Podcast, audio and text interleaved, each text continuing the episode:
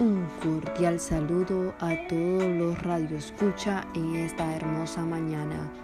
Mi nombre es Cecia Miroslava Mejía, pasante del módulo de práctica procesal administrativa de la carrera de Derecho en la Universidad Nacional Autónoma de Honduras, en el Valle de Sula. En este día estaremos hablando de una parte vital del proceso contencioso administrativo como ya todos conocemos. ¿Qué es la demanda en el proceso contencioso administrativo? La cual la encontramos regulada en la segunda sección del título cuarto de la jurisdicción de lo contencioso administrativo, creada bajo el decreto número 189-87 y publicada en el diario oficial La Gaceta con número 21-391, el 1 de diciembre de 1987. Continuando con nuestro tema, empezaremos la parte esencial, la demanda. Respecto a la demanda en el proceso contencioso administrativo, en el artículo número 46 nos establece el contenido del escrito de la demanda, que es el siguiente, que a continuación le daremos a conocer. Como punto número uno tenemos la suma que indique su contenido o el trámite de que se trate, designación del tribunal a quien se dirige. Como punto número 2 tenemos la designación de las partes y de sus representantes. Como punto número 3 tenemos los hechos en que se basa la acción, indicando en su caso con precisión el acto impugnado. Como punto número 4, los fundamentos de derecho de las pretensiones en apoyo de los cuales podrá alegarse cuantas razones procedan, aunque no hubieran sido expuestas en la vía administrativa. Punto número 5. Lo que se pide o demande del tribunal. Punto número 6 y no menos importante, lugar y fecha de la demanda. Y como punto último a tocar de estos el punto número 7 de la firma del autor o su representante o la huella digital si no pudiera firmar. En todo caso, deberá anunciar los medios de prueba que se utilizarán, expresando con claridad puntos de hecho sobre los cuales haya de versar la prueba. Al escrito de la demanda se le acompañarán documentos señalados en el artículo número 46 y son los siguientes que vamos a dar a conocer. Punto número 1. Documento que acredite la representación del compadeciente cuando no sea el mismo interesado. Punto número 2 documento que acredite la legitimación con el autor se presente en juicio. Cuando la ostente por habérsela transmitido a otro por herencia o por cualquier otro título. Punto número 3. Certificación o copia de autorizada del acto impugnado o ejemplar del diario oficial La Gaceta. Y como último punto, la copia de la demanda y si lo hubiere sus anexos. Entonces, decimos, si no se presentaran los documentos o el tribunal estime que no concurren todos los requisitos necesarios para la validez de la comparecencia, concederá al actor un plazo de cinco días hábiles para que éste pueda subsanar el defecto y si no lo hiciere se tendrá por no presentado el escrito y ordenará archivar las actuaciones.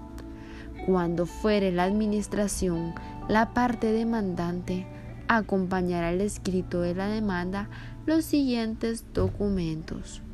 El expediente administrativo y una copia certificada de la declaración de lesividad cuando ésta no constare en aquel.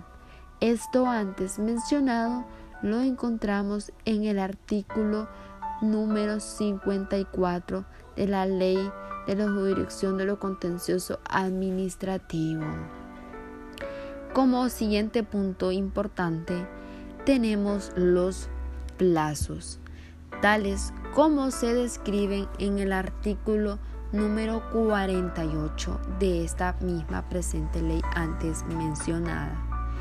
El particular debe presentar la demanda dentro del plazo dentro de 30 días a partir del día siguiente a la notificación, cuando fuere un acto particular o publicación, cuando fuere un acto general y en el caso de un acto presunto. Se contará desde el día siguiente aquel en que se entiende desestimada presuntamente la petición, salvo si con posterioridad dentro del dicho plazo recayere resolución expresa. Para la notificación y publicación de este, nos dice lo siguiente. La notificación puede ser tanto personal o mediante tabla de avisos. La publicación se hará en el diario oficial La Gaceta. Esto siguiendo los requisitos y el principio de eficacia encontrados en el artículo número 33 de la Ley de Procedimiento Administrativo. Si se hace caso omiso a estos requisitos, no se tendrá por válidas ni producirán efectos legales ante la jurisdicción de lo contencioso administrativo. Como otro punto importante, tenemos ahora la admisibilidad e inadmisibilidad de la demanda. Para esto vamos a tener en cuenta que una vez presentada la demanda en el artículo número 50 de la presente ley, establece el plazo de 48 horas en los que el tribunal dictará providencia acordando su admisión, si procediere ordenando que se publique sucintamente en el diario oficial La Gaceta y en otro de circular nacional. El contenido de la demanda a fin de que pueda personarse cualquier otra persona interesada. De oficio, el tribunal podrá declarar inadmisible la demanda cuando conste cualquiera de las siguientes causas. 1. Falta de jurisdicción o incompetencia del tribunal. 2. Que la acción se deduce contra alguno de los actos no susceptibles de impugnación. 3. Que ha expirado el plazo para la presentación de la demanda. Y como último punto es el 4, que no está agotada la vía administrativa. Estas causales de la inadmisibilidad las encontramos en el artículo número 51 de la Ley General de lo Contencioso administrativo. Antes de declarar la inadmisibilidad, el tribunal hará saber a las partes el motivo en que se funde, concediéndoles un plazo de 10 días hábiles para que aleguen lo que estimen pertinente y acompañen los documentos a que hubieren lugar. Si el motivo fuese el no agotamiento de la vía administrativa, bastará que el actor acredite haber presentado el recurso que proceda dentro de los cinco días siguientes y quedará en suspenso el procedimiento hasta que dicho recurso sea resuelto en forma expresa o presunta.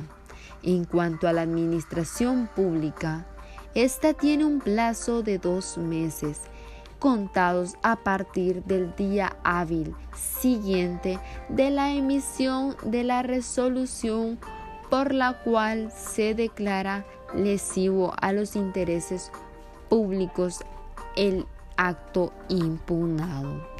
Este ha sido nuestro tema por hoy.